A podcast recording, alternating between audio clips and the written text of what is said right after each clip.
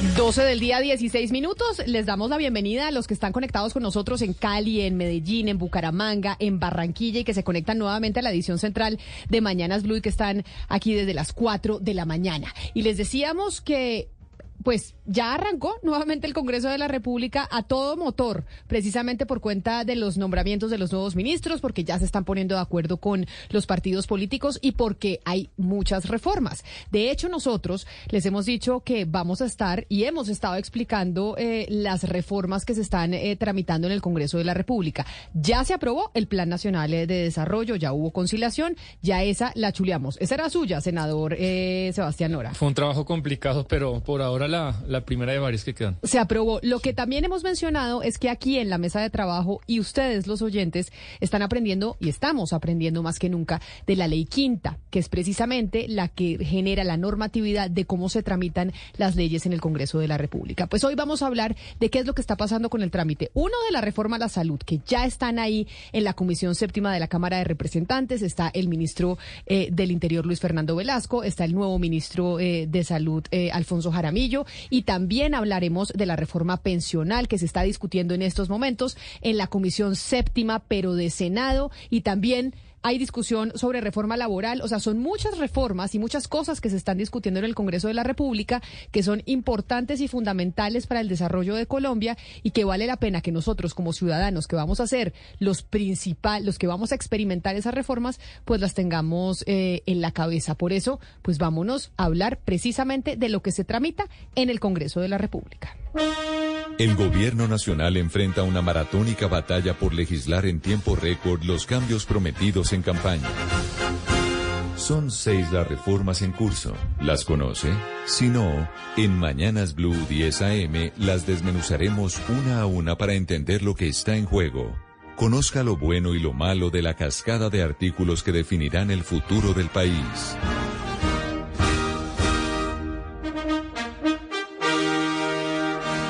Y precisamente a las 12 del día, 19 minutos, vamos a saludar a la presidenta de la Comisión Séptima del Senado. Hemos dicho que esa comisión, la séptima de Senado y la séptima de Cámara, son las comisiones protagonistas en estos momentos en, estos momentos en los trámites de la reforma. Senadora Norma Hurtado, presidenta de la Comisión Séptima de Senado, bienvenida. Mil gracias por estar aquí con nosotros. Hola Camila, muy buenos días. Un saludo a Sebastián y a todo el equipo de trabajo. Senadora Norma Hurtado, mire, muchos temas para hablar con usted. Yo sé que usted está ahí pendiente en la Comisión Séptima del Senado del trámite de la reforma laboral, pero usted también sabe, porque es parte del partido de la U, de lo que está pasando con la reforma a la salud. Entonces vamos a ir por partes. Quiero preguntarle sobre esa comisión accidental que se conformó entre diferentes partidos, liberal, conservador, la U, que tenían observaciones a la reforma a la salud cuando la ministra era la doctora Carolina Corcho. Y entonces ya con esas observaciones van a presentar un documento, según entiendo, único que lo van a, conciliar con el eh, nuevo ministro de Salud, Guillermo Alfonso Jaramillo, para ya entrar a discutir esta tarde en, en Comisión Séptima de Cámara la reforma. ¿Es así o cómo es que se están poniendo de acuerdo? Bueno, no, Camila, pues la verdad yo estoy ahora muy concentrada en la reforma pensional en la séptima de Senado, pero sí, eh, lo has expresado de la mejor manera. La ley, la ley quinta permite las comisiones accidentales con el propósito de poder analizar diferentes proposiciones, textos, eh, argumentos que se hayan venido planteando previo a la discusión del articulado como sucede en esta reforma a la salud, previa discusión y aprobación del articulado. Y eso es lo que hoy está haciendo esa mesa directiva, conformar eh, una comisión accidental por diversos partidos con el propósito de reunir toda esta documentación eh, y una vez ellos, no sé cuánto plazo les dieron, la verdad yo estoy acá en la en la Comisión Séptima de Senado, uno o dos días les dan de plazo para que ellos puedan consolidar ese documento y presentar un, un solo eh, un solo escrito a la Comisión Séptima de Cámara y ellos así ya poder empezar a definir sobre el articulado que pues puede llevar eh, los días que, que a bien tenga la mesa directiva eh, si pues no están de acuerdo en, muchos de esos artículos. Pero senadora Norma Hurtado, si bien usted está concentrada en la Comisión Séptima de Senado, que está en el tema de la pensional, el partido de la U se ha estado discutiendo mucho la reforma a la salud y con usted hablamos en el pasado sobre el tema. Y ya la doctora Dilian Francisca Toro, presidenta del partido, está jugada con la reforma cuando le acepten un eh, sistema mixto de salud, que es lo que ustedes han venido proponiendo. Eso ya se los aceptaron y ya eso es lo que se va a incluir para que se tramite en, eh, en el Congreso. Bueno, Camila, hay algo muy importante que hay que contarle a los colombianos. Hemos encontrado un ministro dispuesto al diálogo, a la concertación, un ministro eh, que conoce la operación del sistema de salud colombiano y un ministro que ha venido evaluando personalmente todas y cada una de las proposiciones desde el partido de la U. En efecto, Estamos hablando de un sistema que pueda involucrar un sistema público, porque el aseguramiento, Camila, es público, pero un sistema público que permita la interacción de privados y públicos en la prestación del servicio. Y eso es lo que ha venido argumentando la doctora Dilian Francisca Toro en los diferentes escenarios. Hemos venido evaluando eh, también la capacidad de la ADRES, le hemos evidenciado las preocupaciones al señor ministro de el número, el recurso humano con que hoy cuenta la ADRES y la tecnología con la que hoy cuenta la ADRES para recibir ese volumen tan grande de facturación eh, de todo el país y de todo el sistema, porque en algo que coincidimos con la ministra saliente, con el ministro entrante y con el señor presidente, es que eh, todo lo que tiene que ver con el manejo de los recursos del sistema de salud eh, colombiano debe estar en cabeza de la ADRES. Eh, la gestión del riesgo financiero debe estar en cabeza de la ADRES. Y la gestión del riesgo en salud, que es lo que nos ha preocupado a muchos, pues puede ser compartida porque no se puede desaprovechar, Camila, una experiencia que se ha adquirido en los últimos 30 años y puntualmente en los últimos 15 años, donde eh, podemos, donde se han salvado vidas se han tenido dificultades, se han tenido tropiezos, pero hay una experiencia que ha permitido que ese sistema hoy le resuelva a miles de colombianos. Entonces, eso es lo que se ha venido hablando con el ministro. Senadora, eso eh, de, de, la comisión accidental, de cómo ustedes ya se están poniendo de acuerdo y ya tenemos otro tipo de relación entre el eh, partido de la U al que usted pertenece y el gobierno con eh, en cabeza del, de la cartera de salud del ministro Guillermo Alfonso Jaramillo. Sin embargo, mencionábamos y, y, y decíamos aquí en la mesa de trabajo que hemos aprendido mucho de la ley quinta. No, nunca nos había tocado aprendernos tanto la ley quinta, todavía seguimos eh, conociéndola, estoy segura que ustedes allá en el Congreso eh, también, y es la, ley quinta es, es la que le dice a usted cómo se deben aprobar las cosas en el Congreso de la República, y si resulta que usted tiene un vicio de trámite, eso después le llega a la Corte Constitucional y le pueden tumbar el proyecto.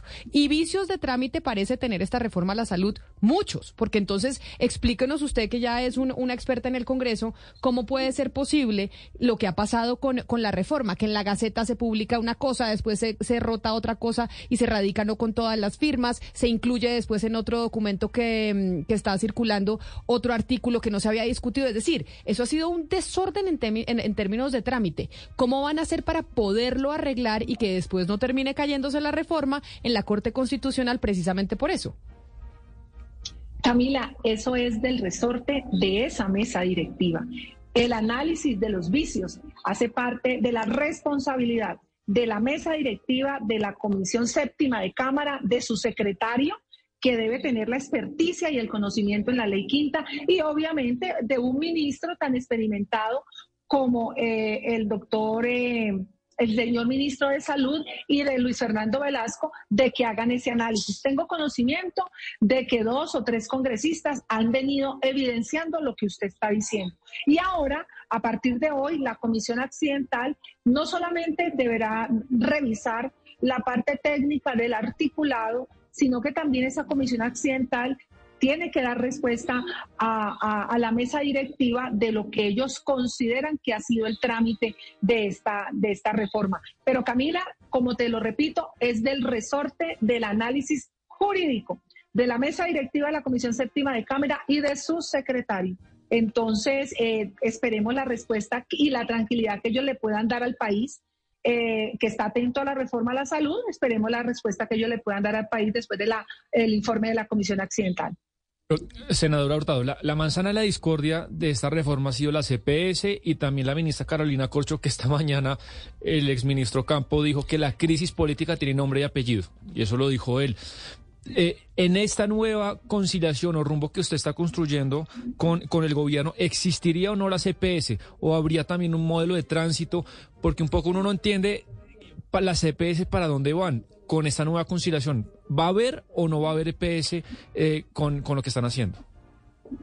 Es una realidad que desde el gobierno del doctor Gustavo Petro la figura de las EPS no hace parte de la conciliación que se ha venido trabajando con los diferentes equipos técnicos. Eso es una realidad. Nacen las gestoras de salud y vida que tendrán la posibilidad de tener una integración vertical en el primer nivel aclaro, en el primer nivel de atención, de atención a los servicios de salud, no de todo como estaba y serán complementarios, no como esa posibilidad que tenían de tener todos los niveles y serán complementarios en los niveles especializados, pero en razón a que eh, la red pública pues no cuenta con esos servicios especializados en la gran mayoría de los territorios, a excepción de ciudades que han desarrollado una tecnología importante en su red prestadora como Medellín, Barranquilla, Cali, Bogotá. Pero es una, un tema complementario, no como estaba anteriormente, que estaba solamente... Eh, la, digamos, la conformación de esa red a cargo de eh, las EPS. Hoy estará a cargo del Estado a través eh, a través del ministerio, a través de la Secretaría de Salud Departamental. Y el partido de la U Entonces es muy diferente, es muy diferente. Y el partido de la U adhiere a esta fórmula.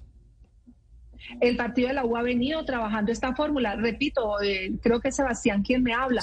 Repito, eh, el partido de la U ha valorado experiencias que han sido importantes en el sistema de salud colombiano, reconociendo Camila, reconociendo que han habido grandes errores, que se han presentado deficiencias y falencias que hoy eh, debemos aceptar que sucedieron, sin embargo, hay una experiencia importante que debe ser hoy tenida en cuenta, el tema de las auditorías, el tema de la contratación, el de la contratación de los servicios de salud, las auditorías pre, durante y post a la prestación de servicio. Eh, muchas de las cosas que nosotros hemos venido sustentando que hoy han sido aceptadas por el actual ministro. Pero, déjeme, Hugo Mario, déjeme un segundito frente a lo que dice la doctora Norma Hurtado, pero es que, senadora, me parece estar oyendo un discurso completamente distinto al que escuchábamos de usted en estos micrófonos hace dos meses, cuando la que estaba presentando la reforma era la doctora Carolina Corcho, en donde se hablaba del tema de las EPS, es exactamente la misma pregunta. Y entonces acá ustedes dicen que el partido de la U acepta la eliminación de las EPS y que saben que en esta reforma eso se va a acabar. No, no, no, no, no, no, querida Camila, no estoy diciendo nada diferente, es que las EPS se acaban, se acaban, Camila, se acaban con este nuevo proyecto de ley. Nacen las gestoras de salud y vida. Lo más importante, uno de los elementos más importantes, Camila, que tenían las EPS era la gestión del riesgo financiero, el manejo de billones de pesos que vale el sistema de salud colombiano. No lo van a tener.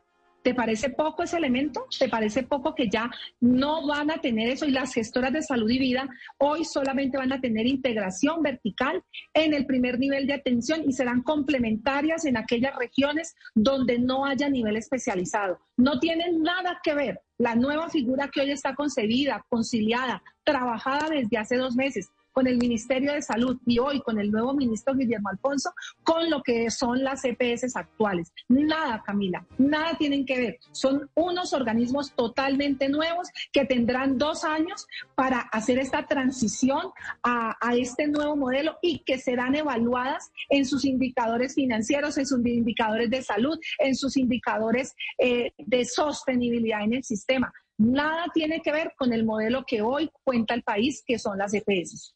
Entonces, senadora Norma Hurtado, el gobierno de Gustavo Petro, digamos, logró su gran objetivo. Vamos a tener un sistema de salud estatal. ¿Volvemos al antiguo modelo del Seguro Social? Esa pregunta está desenfocada, te lo digo con todo el respeto.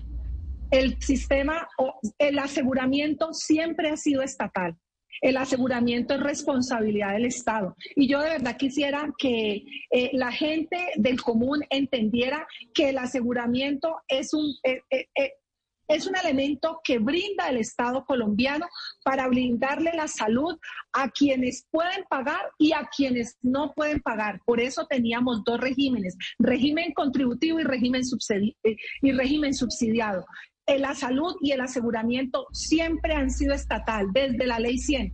Pero la prestación de servicio la hacían también unos privados, senadora. Simplemente que hay unos vehículos, había un vehículo para, la, para garantizar ese aseguramiento que se denominó EPS. Hoy no, hoy no va a estar ese, ese vehículo, pero lo que sí va a hacer el gobierno nacional es aprovechar la capacidad instalada que hay en el país para garantizar la vida de los colombianos, para poder eh, complementar la, la, red pública que hoy en algunas ciudades se ha podido desarrollar, pero en otras no, poder ser complementarias la red pública y todo lo que existe de, eh, de red privada, eh, especialmente en el tercer y cuarto nivel. Pero, pero mire, Sí, pero mire, senador Hurtado, eh, evidentemente el, partido de la U eh, cambió, cambió su posición con respecto a la reforma de, a la salud. Una cosa era con la doctora Corcho y otra cosa es ahora con el doctor Jaramillo. Eso está claro. Pero le quiero preguntar sobre la suerte futura de esta reforma en el Congreso de la República, ya contando, como usted lo está diciendo también hoy acá, con el respaldo del partido de la U. Es decir, ahora sí tiene los votos suficientes eh, la, la, la reforma a la salud para seguir adelante sin los votos del Partido Conservador, en caso de que el Partido Conservador no la respalde, y sin los votos del Partido eh, Liberal, en caso de que el Partido Liberal no la respalde. Ya con la U sumada a, la, a, la, a las huestes oficialistas, la reforma tiene, tiene vía libre. Bueno, te quiero decir que eh, pues estoy lejos de la Comisión Séptima. Eh, nos hemos comprometido desde el partido de la U a presentar un documento técnico que garantice la vida de los colombianos, a presentar un documento que no genere traumatismos. Ya será el doctor Admed y el, señor, el señor ministro del Interior, el doctor Fernando Velasco, los que te puedan dar la respuesta de los votos. Yo no estoy eh, de lleno en cómo está la votación de la, de la, de la Comisión Séptima de Cámara. Eh, hoy estoy a la expectativa del informe que rinda la Comisión Accidental y de los votos pues se encarga, se encarga el doctor. pero no, pero mire, senador Hurtado. No, no, pero... Pero mire, senador Hurtado, yo, usted, usted sabe muy bien cómo es el tema de la política y cómo es el tema del Congreso y conoce muy bien cómo se manejan allá. De tal manera que usted en este momento tiene perfectamente claro cómo están los votos en la, en la Comisión Séptima de Cámara. Eso sí lo tiene perfectamente claro. Por eso le pregunto, ya con, la, con, el respaldo de la U, digamos que la, la, reforma de la salud tiene vía libre en, en, en la Cámara.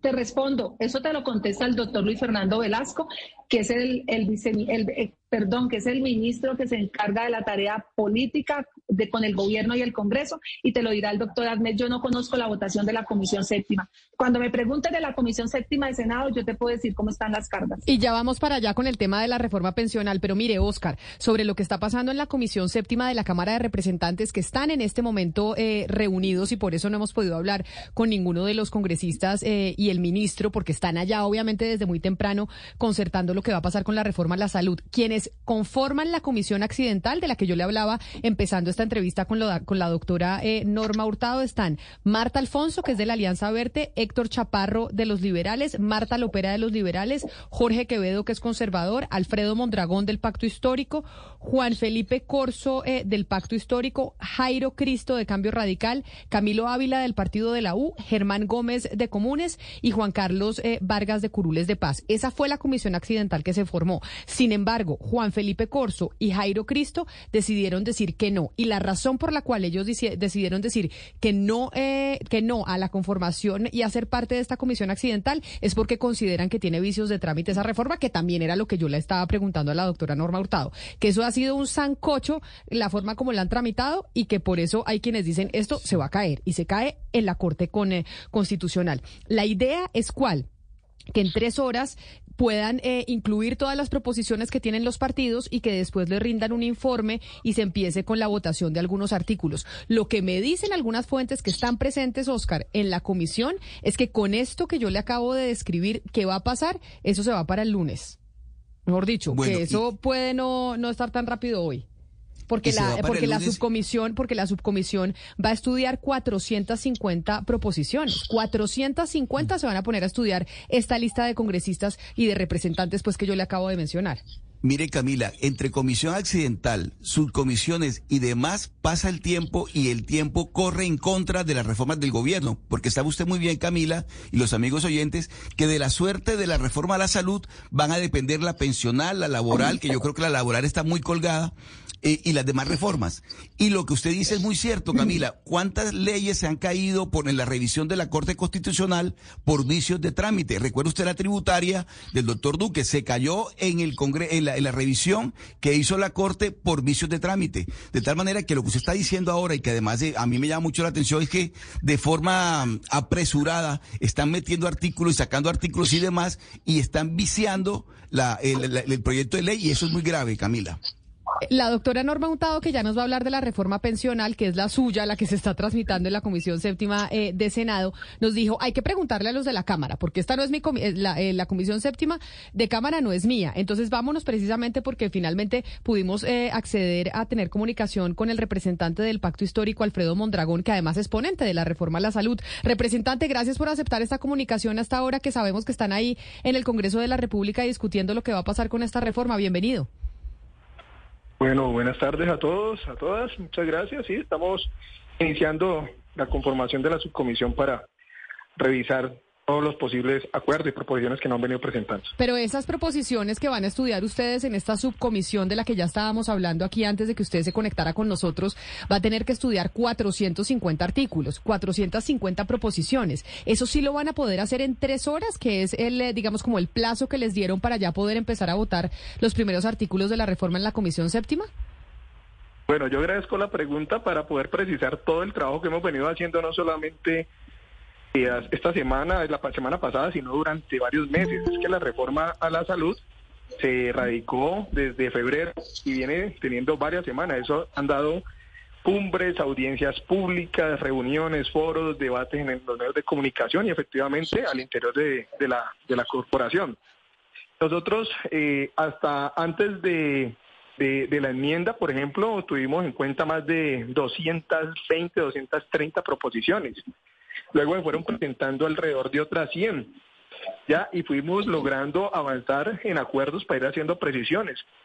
En, el, en este momento se han radicado, si no estoy mal, un poco más de 50 proposiciones que presentamos nosotros mismos, que tiene que ver con discusiones y debates y acuerdos que hemos venido elaborando desde la semana pasada, lo que llevamos de esta semana, y pues se tienen que materializar en proposiciones. Y como llevamos unos acuerdos tan importantes en tantas materias, pues efectivamente vamos a ordenar cómo está, digamos, la configuración. Recuerden que habían quedado una enmienda con un poco más de 70 artículos que habían sido enmendados, que habían quedado por fuera un poco más de 50 artículos que no han tenido ninguna proposición. Entonces, llevamos, digamos, avances muy importantes en identificar cuáles son los artículos que no tienen proposición, en los cuales pues no tendríamos ninguna dificultad en votar, cuáles serían las proposiciones avaladas que nos interpreta, digamos, a las mayorías, cuáles serían las proposiciones que no tendrían proposiciones avaladas, para también ponernos de acuerdo en qué momento, cómo las votaríamos. Y eso lo que nos va a facilitar a nosotros es eh, cumplir con un mandato, digamos, de ley, es eh, la celeridad parlamentaria. ¿En qué sentido? Es que no hemos negado en ningún momento el debate porque llevamos semanas, meses en discusión de la reforma, pero sí es verdad que eh, la agenda legislativa, el, el Congreso y el país nos pagas para trabajar Pero, y para sacar sí. leyes. Y en ese sentido estamos organizando de mejor manera y garantizando que todos los sectores se puedan expresar. Pero, representante, si uno es franco, esta reforma a la salud, pues les ha dejado a ustedes, digámoslo así, una hilera de, de cadáveres políticos, de siete, ocho ministros que han salido, una crisis política, una reforma que no me meto si es buena o mala, pero ha dividido al país de una manera profunda, ha retrasado la agenda legislativa y hay gente que dice que podría tener unas cuestiones, unos vicios de trámites constitucionales. ¿No le parece que lo mejor sería resetear todo este proceso y volver a presentar una nueva reforma a la salud con la nueva coalición que tienen, con las nuevas cosas? ¿Y no será lo mejor para el país? Mire, es que yo le, yo le mencionaba ahorita a, a, mis compañeros representantes Mondragón que es que los vicios de trámite que tiene esa reforma son múltiples. La publicación de la ponencia en una gaceta, la citación de la ponencia en otra gaceta. Y como le decía, acá hemos aprendido de ley quinta en estos, en este Congreso más que nunca. Y ya sabemos que eso, pues es un vicio de trámite. Usted no puede tener la citación eh, de la reforma publicada en una, en, en una gaceta y la, y la citación en otra. Mira, yo, yo sobre lo que decía eh, eh antes, eh, yo sí creo que muchas EPS y los que han estado manejando los billones de pesos de los recursos de la salud estarían contentísimos que se hiciera una reseteada, ¿cierto? Y una, receta, una reseteada básicamente para que no haya ningún cambio, no haya ninguna reforma. Yo creo que eh, el país está mirando al Congreso de la República si va a terminar reseteando reformas para favorecer a los que están ansiosos en seguir dominando los recursos públicos de la salud o si vamos a lograr una reforma para proteger los recursos, para que no haya corrupción en el sector público y privado y que haya los recursos suficientes para atender a la población en todos los sectores. En ese sentido, yo creo que nosotros cómo vamos a anular todo el proceso que hemos llevado con miles de personas en audiencias públicas, en foros, en debates que hemos tenido en medios de comunicación, en debates que hemos tenido en la comisión, simplemente para darle el gusto a unos No, no, no, pero, pero representante, qué pena representante, pero pero representante, pero mire, el país lo que quiere representante y se lo digo con todo respeto es una buena reforma a la salud. Una buena reforma de la salud, la mejor de todas. Aquí no se trata de defender los intereses de ninguna entidades, ni mucho más, porque usted lo está reiterando varias veces. En este caso, nuestra observación, y, hemos sido así desde el comienzo del, del programa, es que existirían unos vicios de trámite que pondrían en peligro la reforma. ¿Cuántas reformas se han hundido o se han caído en la revisión constitucional que hace la Corte porque tienen vicios de trámite? Entonces, el eh, representante Mondragón, lo que nosotros queremos es que, eh, y Colombia quiere, es que haya una buena reforma a la salud. Eso, de eso se trata todo. No de, no de defender aquí ningún tipo de intereses. No, me parece muy bien, me parece muy bien. Lo que yo también le digo al país es que estén tranquilos, que la Corte tiene su autonomía para definir eh, a quién le hace control de constitucionalidad y eso se hace independiente, digamos, de nuestra decisión.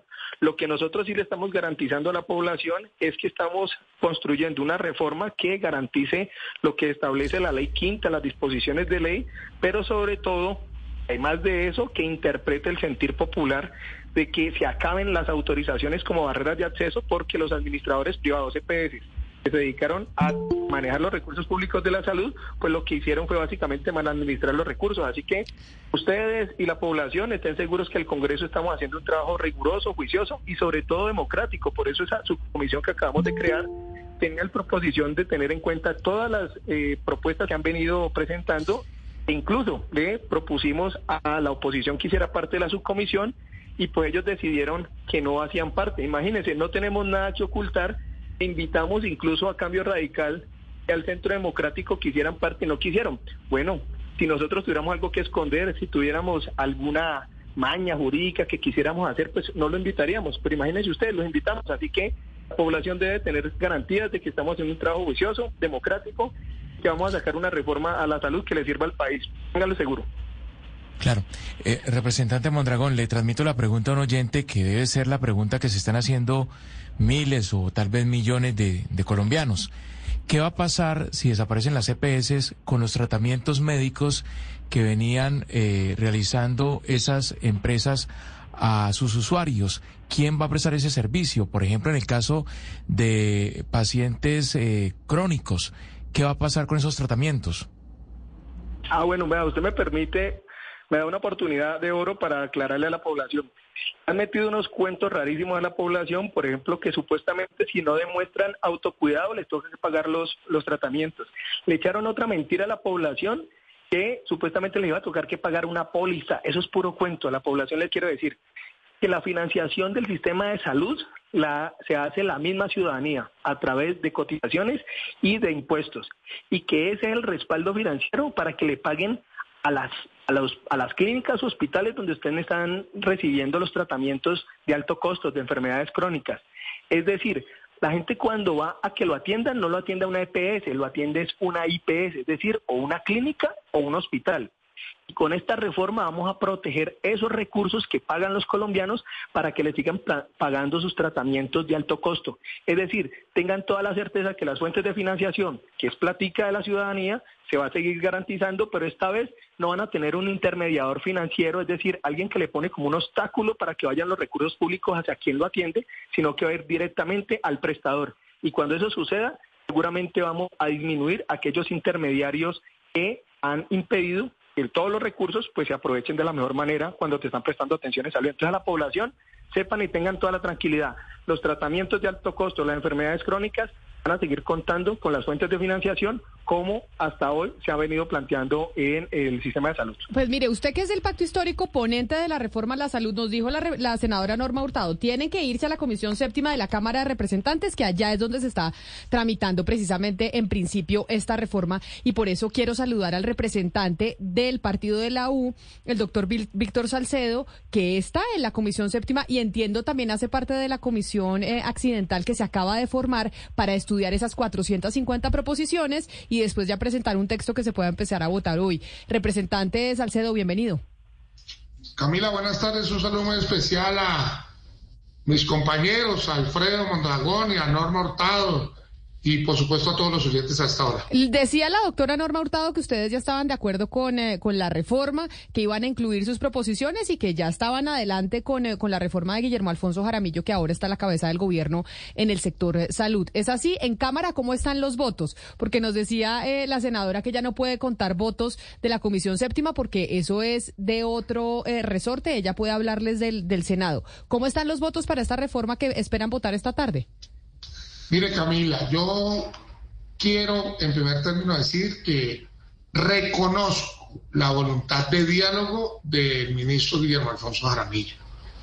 Veo que el partido hoy se siente que han incluido nuestras propuestas. Nosotros hemos hecho un análisis detallado, nosotros hemos venido en un estudio técnico que yo quiero también en eso centrar la discusión. La reforma de la salud no es una reforma técnica.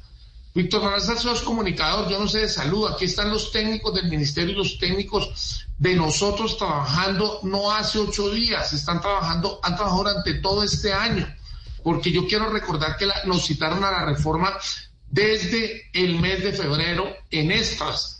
Y nosotros hemos insistido en unos puntos que yo hoy reconozco también que el ponente Alfredo Mondragón ha hablado de ellos, que hoy esté la UPC en el texto, como nosotros hemos pedido, es la garantía de unos recursos que no son infinitos, sino finitos, y la garantía de ese tratamiento, los 12 meses, los 364 días del año. Otra cosa que a nosotros nos parecía determinante y era definir si las gestoras de salud y vida, o como las quieran llamar EPS, cuál sería el papel. ¿Cuál sería claro, pero, pero representante Salcedo, mire, porque como ustedes dicen, esto lo hemos discutido, tenía una ministra, ahora llegó otro, etcétera, etcétera. Ustedes en la tarde en, después de esa comisión accidental, que eso ya debe estar casi que cuadrado, no creo que tengan que discutir mucho, ya el partido de la U va a votar y va a estar con la reforma del gobierno, incluidas las proposiciones. Quiere decir que en Comisión Séptima se aprueba eh, la reforma presentada por Guillermo Alfonso Jaramillo con todas las cosas que le están metiendo ustedes encima. Camila, yo represento al partido de la U y nosotros somos dos. Aquí hay 21 representantes a la Cámara. Pero entonces hagamos la cuenta, entonces hagamos la cuenta si le parece, porque así es como así es como están allá con el ministro del Interior, eh, el doctor Velasco, dos del partido de la U. O sea que esos votos ya están listos. ¿Cuántos tenemos eh, del... No, no, no, no, Camila. Yo lo primero que he pedido es que el ponente ingrese, porque a mí me invitaron, y tengo que decir que a mí me invitaron a ser parte de esa comisión accidental y dije que no, por una razón. Quien tiene la trazabilidad es el señor ponente. Ok. Y el señor ponente es el que va a ingresar y nos debe presentar un informe y garantizar que allí están los, eh, incluidas las propuestas del partido. Le voy a decir otra cosa, Camila, y se la voy a adelantar. Le voy a adelantar algo. Yo no soy partidario hoy de salir a votar un bloque mayoritario de artículos porque me parece que el tiempo entre la proposición y el informe, yo prefiero darme el fin de semana, leer despacio, claro que esté incorporado todo y con mi bancada de manera virtual y con la directora decir, sí, aquí están incluidos los puntos. Le adelanto, yo le he expresado al ministro de Salud que le reconozco y al ministro Velasco la voluntad de diálogo, la voluntad de incorporar los puntos pero no soy amigo hoy de iniciar con afanes. Pero entonces déjeme porque yo, déjeme le pregunto al doctor Mondragón, al representante, porque a Oscar, Oscar, le dije que si va para el lunes o no, antes de que saludáramos a los representantes, le dije, me están diciendo el Congreso que esto se va para el lunes y aquí el, el representante... A leer con calma. Sí, señor. Van a leer con calma. Leer con calma y seguramente también sentarse a la mesa porque sabe que la política no para. Sí, sí, sí, no, no, de acuerdo. Y, yo, y, se requiere oxígeno y cierta cosita, ¿no? Pero y leer con calma, leer con calma los artículos. Exacto. Pero entonces, representante Mondragón, usted dice eh, su colega del partido de la U, nosotros somos partidarios de votar el lunes y leer con calma. Ustedes en el pacto histórico y usted como ponente y lo que quiere el ministro es que empiecen y arranquen a votar hoy. Hola Camila.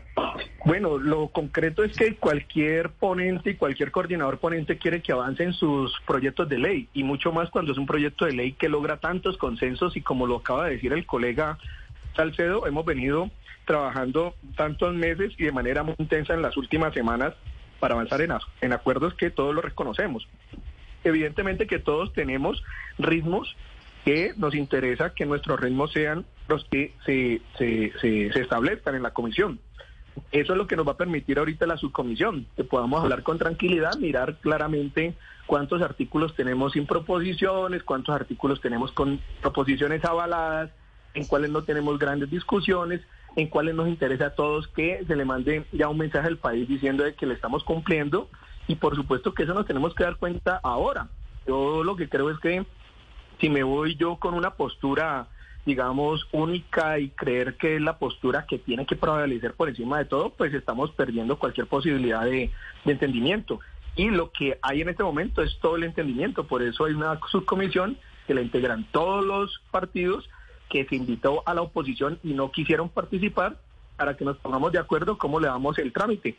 Ahí es donde nos vamos a poner de acuerdo y cuando salgamos de esa comisión, pues les informaremos al país o se dará cuenta porque se reactiva en tres horas o un poco más de o un poco menos de tres horas nuevamente la sesión de la Comisión Séptima.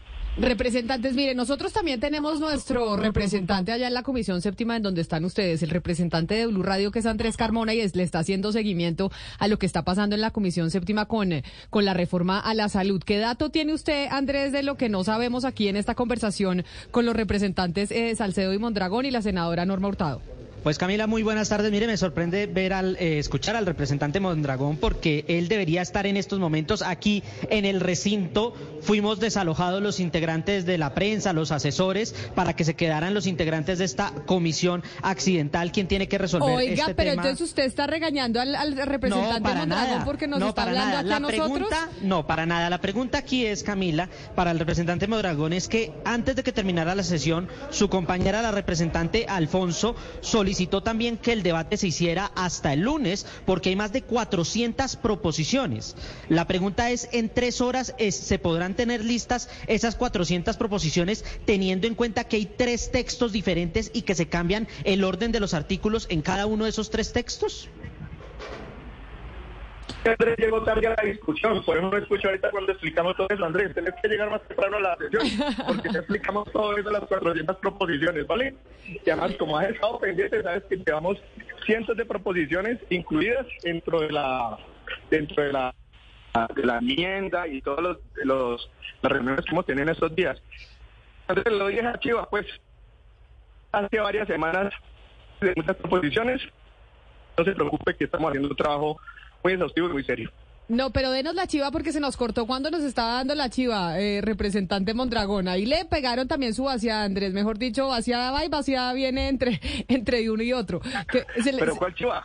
pero usted dijo, le voto la chiva y ahí se nos cortó la comunicación.